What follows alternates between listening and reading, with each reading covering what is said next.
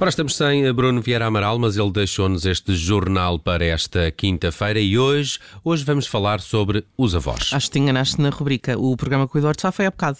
Uh, bem, se me permites, eu sei o que estou a dizer. O tema dos avós é tão importante que não deve estar limitado a uma só rubrica, não Bom, é? isso aí concordo, concordo inteiramente. Isso alegra-me. Todos sabemos da importância dos avós na educação dos netos. São os pais com açúcar. Isso mesmo, têm mais paciência, são mais tolerantes com as diabruras dos netos e uh, não poupam nos mimos. E têm uma sabedoria acumulada que enriquece os netos e às vezes ajudam a pagar os colégios, a equitação, o piano, o que, o que bem, o que também é de valor. Sem não é? dúvida, sem dúvida. Mas o que nós guardamos não são os cheques e as notas, os presentes caros, são as memórias, o sabor da aletria da avó. As batatas fritas ensopadas em óleo. Até o arroz de bacalhau, hein? até o arroz de bacalhau. E não só, o, o avô que nos ensinou também a andar de bicicleta, que nos ajudou nas contas de dividir, Que nos levava aos jogos do Sporting, não era o meu caso. ou nos ensinou, por exemplo, a abrir as portas eh, com radiografias, não é?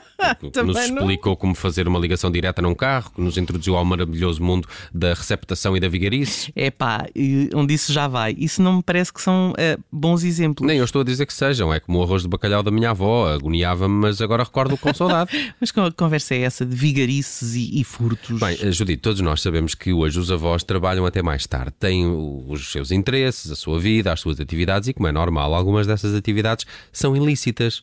Os avós não são todos iguais. Mas estás a falar de um caso em concreto, Estou parece. a falar de um caso ocorrido em São Pedro do Sul. Em Portugal? Eh, sim, para as pessoas não pensarem que estas coisas incríveis só acontecem no estrangeiro. Uma senhora de formosos e viçosos 84 anos eh, que foi detida na posse de três armas ilegais: uma casadeira, uma pistola e uma faca. Uma faca de cozinha, não? Uma faca dissimulada numa bengala. Fantástico. Um artefacto digno de James Bond. Portanto, antes de pensarmos em ajudar uma velhinha a atravessar a rua, lembrem-se que podem acabar assaltados com uma bengala de ponta e mola apontada ao pescoço. Mas o que é que aconteceu para a senhora ser eh, apanhada? Tinha agredido alguém? Bem, a senhora, eh, chamada pelos jornais de forma divertida de avó metralha, É eh, tentou dar o golpe a uma seguradora. Ah, Alegou que a então. casa tinha sido assaltada e que os ladrões tinham levado objetos valiosos e esperava receber uma indemnização de 25 mil euros. A GNR foi lá à casa, começou a desconfiar desta história, até porque numa segunda visita encontrou os tais objetos que a avózinha gangster dizia terem sido roubados. E foi então que encontraram as armas. Ora, precisamente, para além de dois carregadores, 118 munições de diversos calibres e 44 cartuchos. Mas isso é um autêntico arsenal. Com menos munições, o Rambo deu cabo de uma vila inteira. Podia fundar um movimento separatista, esta avózinha. Declarou guerra eh, ao declarar, por exemplo, guerra ao Conselho Vizinho de Castro Daire. Bom, esqueçam lá as receitas de pão de ló, as camisolinhas de lã, ou ó filho vais muito esbragalhado. Com avós como estas, eh, como esta, os netos podem aprender matérias muito mais interessantes, como arrombar fechaduras, as vantagens da navalha sobre a faca do mato, no pequeno delito urbano, claro, e porque é que o 28 é o pariso dos carteiristas. Bem, ficamos todos a ganhar, desde que a avó não vá para o cilindró.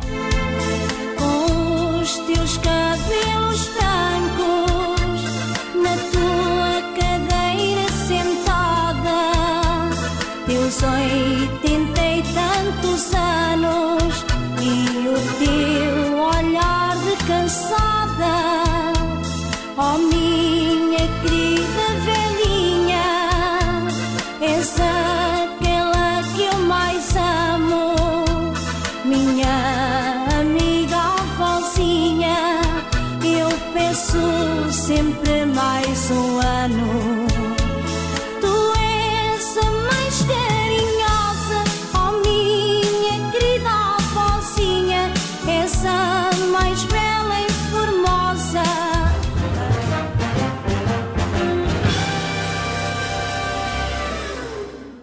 Rádio Observador.